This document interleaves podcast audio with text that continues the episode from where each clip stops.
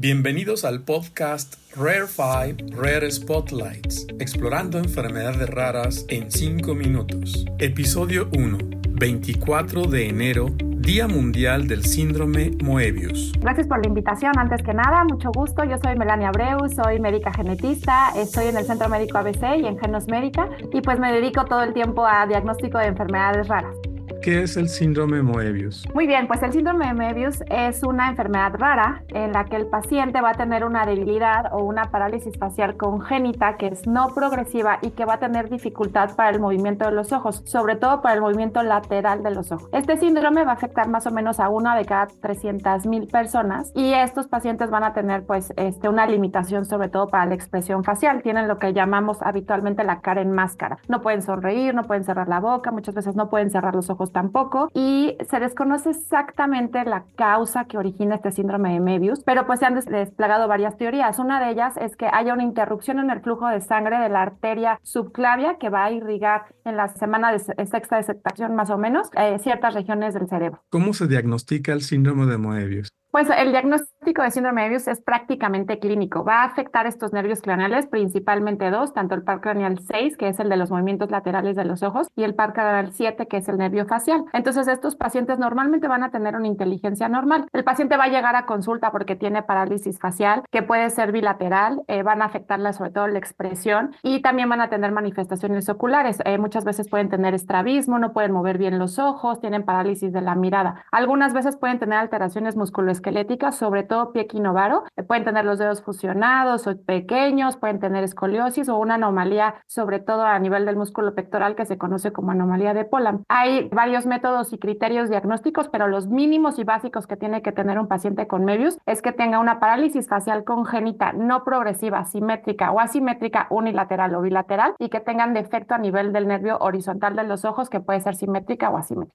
¿Cómo se trata el síndrome Moebius? El tratamiento del síndrome de Moebius en realidad es sintomático y multidisciplinario. Esto quiere decir que no hay un tratamiento que nos pueda quitar la condición, sin embargo, podemos ir atacando cada uno de los síntomas. Lo más importante, sobre todo cuando son pequeños, es la dificultad que pueden tener para alimentarse, por lo mismo que no pueden cerrar bien su boquita y no pueden deglutir bien. Eso es como el primer foco rojo y en lo que tenemos que tener mucho cuidado.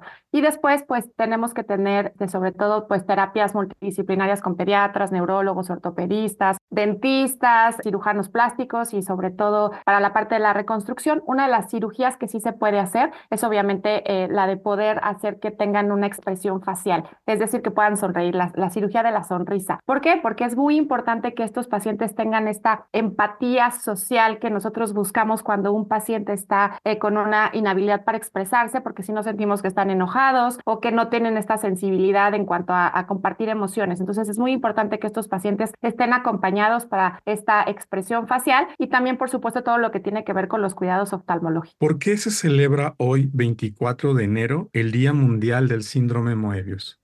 El 24 de enero es el día que nació el, una de las primeras descripciones del síndrome de Moebius, fue hecha en 1888 por el doctor Paul Julius Moebius y él nació el 24 de enero. Entonces, justamente por esto se utiliza este día para conmemorar el Día Internacional del Síndrome de Moebius. De hecho, eh, se sugiere que se puedan buscar en redes sociales y en, información en Internet con el hashtag Yo por Moebius y a partir de ahí, pues podemos generar una comunidad y tener más información sobre este síndrome a nivel pues, de redes sociales y, y comunicación para información general. ¿En dónde podemos encontrar más información para médicos y para público en general sobre síndrome Moebius? Bueno, pues para público general tenemos diferentes organizaciones, sobre todo pues la Federación Mexicana de Enfermedades Raras.